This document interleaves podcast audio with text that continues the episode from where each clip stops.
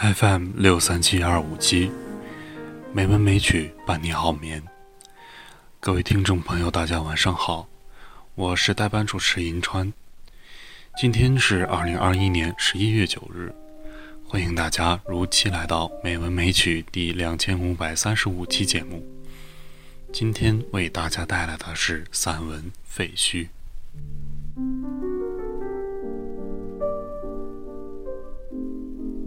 我诅咒废墟，我又寄情废墟。废墟吞没了我的期盼，我的记忆。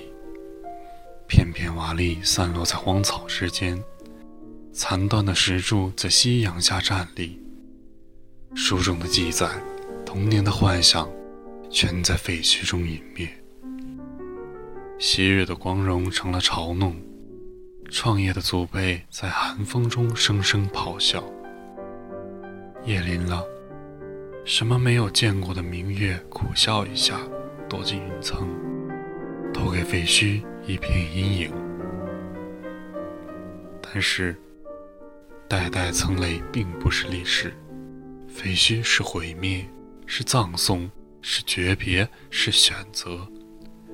时间的力量理应在大地上留下痕迹，岁月的巨轮理应在车道间碾碎凹凸。没有废墟，就无所谓昨天；没有昨天，就无所谓今天和明天。废墟是课本，让我们把一门地理读成历史。废墟是过程。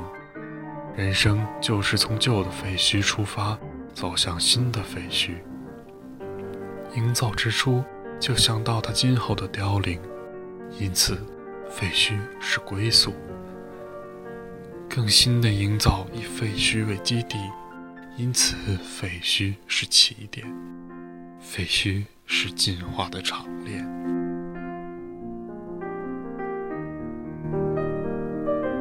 一位朋友告诉我。一次，他走进一个著名的废墟，才一抬头，已是满眼泪目。这眼泪的成分非常复杂，是憎恨，是失落，又不完全是。废墟表现出固执，或像一个残疾了的悲剧英雄；废墟昭示着沧桑，让人偷窥到民族步履的蹒跚。废墟是垂死老人发出的指令，使你不能不动容。废墟有一种形式美，把拔离大地的美转化为归附大地的美。再过多少年，它还会化为泥土，完全融入大地。将融未融的阶段，便是废墟。母亲微笑着怂恿过儿子们的创造。又微笑着收纳了这种创造。母亲怕儿子们过于劳累，怕世上过于庸塞。看到过秋天的飘飘黄叶吗？母亲怕他们冷，收入怀抱。没有黄叶就没有秋天，废墟就是建筑的黄叶。人们说黄叶的意义在于哺育春天，我说。黄叶本身也是美。两位朋友在我面前争论，一位说他最喜欢在疏星残月的夜间，在废墟间独行，或吟诗，或高唱，直到东方泛白。另一位说，有了对晨曦的期待，这种夜游便失之于交融。他的习惯是趁着残月的微光。找一条小路，悄然走回。我呢，我比他们年长，已没有如许豪情和精力。我是怕人们把所有的废墟都通通刷新、修缮和重建。